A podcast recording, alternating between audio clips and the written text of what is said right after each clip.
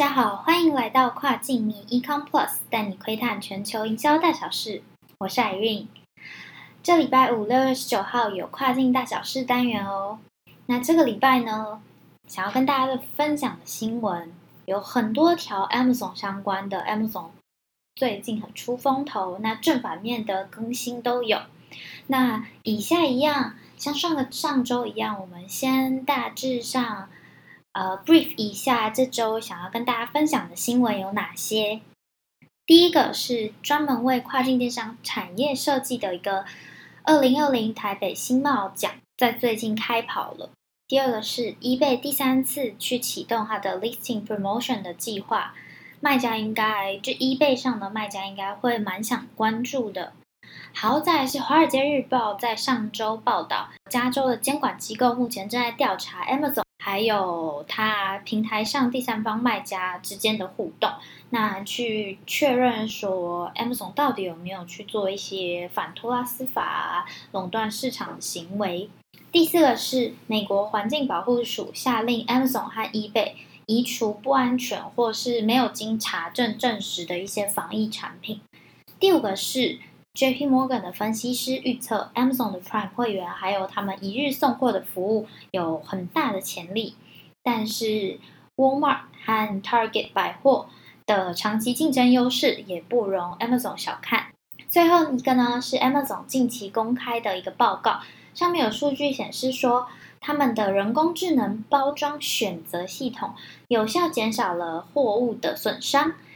好，第一个要跟大家分享的新闻呢，就是台北市政府在六月十二号正式宣布，二零二零年台北新贸奖开跑。那他们邀请了全台北市在跨境电商领域，呃，专精或是优秀的企业一起来参加，一起挑战这样。那几个关于这个奖项的重点分享给大家。第一个呢，就是其实它是一个非常新的奖，一零八年第一次创。那今年的申请截止日是七月底，七在七月二十四号截止。那评审团的主席是由美国资讯管理学会的主席梁定鹏主任去，呃，领导呃台湾的跨境电商专家还有学者去为大家做评鉴，这样。对于品牌或是跨境电商服务商来说，为什么需要参加这个奖呢？其实就是前十名的金奖得主，那他们除了会获得官方一个公开的表扬肯定之外，那会拥有许多可能专题影音采访啊，或是在网站上的一些免费曝光机会。那跨境民的看法是觉得，对于企业的。行销或是品牌的 branding 来说，其实这是一个 CP 值还蛮高的一个投资。这个奖项，因为它申请的标准和条件其实不是说非常的严苛，但是呃，免费曝光的机会其实还不少。而且台北市政府相比去年或是往年来说，其实推动跨境电商的政策啊，或是育成计划都更积极。我觉得大家其实是可以多关注一下，或是跟台北市政府相关的单位呢取得一些密切的联系，那看看有没有什么可以杠杆的资源，那以此也可以提升自己品牌的知名度。接下来想跟大家分享的是，eBay 第三次启动了 listing promotion 的计划。那个计划内容呢，就是 eBay 呢为他们平台上的卖家去免除最多一百条的刊登费用。那除此之外呢，在这三十天内。这些 listing 售出的订单都不用支付高额的成交费，最多最多只要付一美金就好。那这个活动是七月九号截止，相比以前算是非常长、福利非常好的活动。那过去大概类似的活动都只有大概一周左右。那这个活动一样是邀请制，而且不适用于今年三月二十六号才在 eBay 上开店的新卖家，因为今年三月二十六号之后开店的卖家，其实本来他们就享有了 listing 刊登费用为零啊，无需支付成交费用等福利。那跨境米当然是建议 eBay 的成熟卖家、老手卖家赶快去检查看看自己有没有收到邀请信，但没有收到的话，也不用太灰心。可以持续关注 eBay 官方消息，因为其实像这个这次的 promotion 计划，就是因为过去启动 listing promotion 计划的成效不错，所以 eBay 官方决定再次启动。那如果第三次的计划成效依然不错的话，也许我们还是有机会参加到第四次或是第五次的一个优惠计划。第三个要跟大家分享的新闻是，《华尔街日报》在上个礼拜报道说，美国加州监管机构目前正在调查 Amazon 与平台上的第三方卖家的一些互动，那想要核实他们到底有没有垄断市场的行为。那目前这个消息传出的同时，Amazon 目前也正在受到华盛顿特区还有欧盟的反垄断控诉。那据了解说，欧盟也会在最近提出诉讼。指控 Amazon 利用第三方卖家数据来不公平的在市场上做竞争。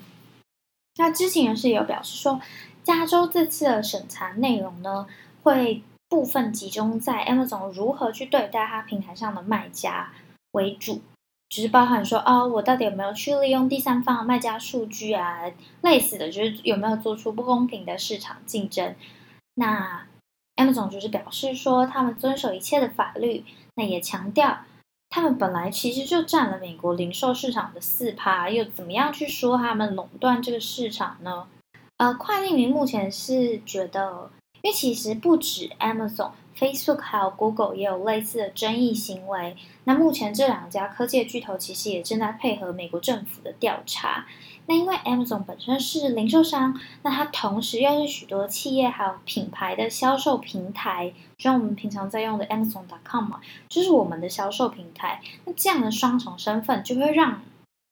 就是有可能会让 Amazon 本身去做出一些有争议性的行为，那也可能会妨碍到像我们一样第三方卖家或是品牌的一些权益。嗯，界限因为没有到非常的明确，所以也很难去定罪，或是很难去察觉。那财阀对科技巨头来说，也许根本不痛不痒，就是罚个几百万，对他们来说可能就是杯水车薪。那身为卖家，一方面呢，我们觉得说平台当然是越茁壮啊，交易越活络，对我们来说也是有好处。但一方面也希望自己玩的是一场公平的竞争。所以呢，接下来就期待，就是也不算期待了，接下来就看，呃，美国政府那边有没有查出些什么，那再看看。会受到什么样的惩罚？那希望以后的平台上的游戏规则或是竞争的状况都能更公平。好，第四个要跟大家分享的是，也是亚马逊的，那是美国环境保护署去下令 Amazon 还有 eBay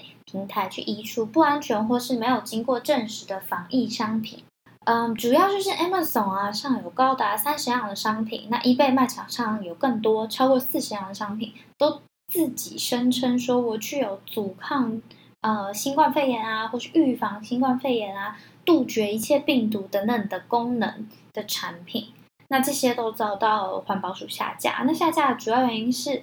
标示不合格，或是样品名称错误啊等等，或是没有附上正确的使用说明、成分还有安全须知等。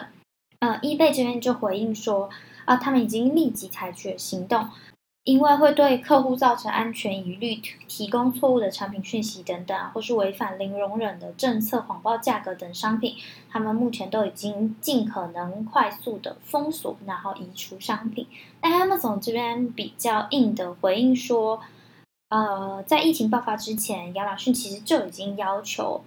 卖家去提供商品的正确讯息，所以他们早就已经透过他们的流程去主动过滤错误的消息了。其实一直以来，跨境民对于这两个平台的理解是，Amazon 的规范限制相比 eBay 甚至是其他的电商平台，都算是蛮严格、蛮多、蛮琐碎的一些规范，所以卖家一般在使用上或购买上也比较安心。但是如果连标榜自由的美国，在这次疫情中，连政府都对这些呃大企业大动作出手的话，觉得卖家或是品牌在备货啊，或是各种。准备上面还是谨慎为上，就是以最严格的政策和规范为主，才不会财货两失。还有第五个是小摩，就是 J P Morgan 的分析师预测说，Amazon 的 Prime 会员还有一日送货的服务非常有潜力。但是，嗯，他也说，Walmart 和 Target 百货的长期竞争优势也不容 Amazon 小看。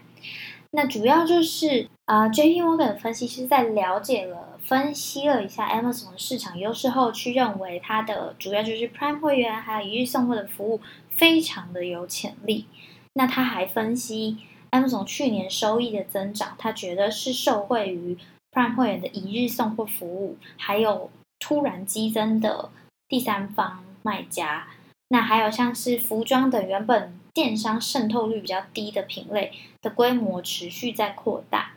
同业竞争里面，他觉得值得关注的是沃尔玛和 Target 百货，他们本来就有长期竞争的优势，那他们可能需要继续投资才有办法抵挡来势汹汹、持续增长的 Amazon。那他也预估说，今年对 Amazon 最大的打击有可能是疫情啊，使得他们原本说哦，我一日或两日内就需要送达的 Prime 会员订单超过了送货期限，让会员觉得有点不满。那沃尔玛和 Target 却可以利用路边取货的这样的服务，让消费者很快速的在数小时内拿到商品。那这对 Amazon 是比较吃亏的部分。最后一个要跟大家分享，就是 Amazon 近期啊，去公开了一份报告，说他们采用了自动包装选择系统，让他们的货件损伤呃减低了二十四趴。那这个包装系统选择系统是怎么运作呢？其实就是按照货件的体积还有特性，来去智能化的选择最佳最适合的包装方式，还有运送的途径。那这个报告说。系统为他们在新兴市场节省了几千万美元的开支，然后也成功降低了货件损伤率。呃，这个选择包装的系统有两个阶段，第一个阶段呢是会分析每一个货品在传送途中可能受到损伤的机会率，那再将使用的包装物料还有过去物料数据等等等去做一些大数据分析，去考虑后，第二阶段会比较使用。呃，高保护度比较高的包装物料，然后尽量用比较便宜的包装方法去计算包装成本、运输成本啊，还有产品的销售速度啊，还有损坏可能性等等复杂的因素，从中去取得成本还有呃货件损伤的平衡。跨境迷觉得，一般来说啊，因为我们平常看到的海运啊，或是空运等物流产业，其实都算是比较传统的千年产业。但是部分人工作业会被 AI 取代，这一定会是个全世界的大趋势。因为这样子的改变不仅会让作业流程更有效率，也许也能有效的去节省成本。所以未来有一天，可能不只是包装选择系统可以人工智能化。贴标签、进仓盘点等等更 routine 的工作，可能全部都能以 AI 单独替代执行。那到时候脚步太慢的一些平台，也有可能会因此面临淘汰的危机。对这部分，我觉得可以呃持续去 follow 各大平台，可能不止 Amazon 有这样子的进步或是研究。OK，今天的更新就到这里结束，感谢大家的收听。那跨境迷每周二都会和大家分享跨境大小事，记得要订阅我们，接收到最新消息哦。下一次更新呢是这个礼拜五，那我们这个礼拜五见，拜拜。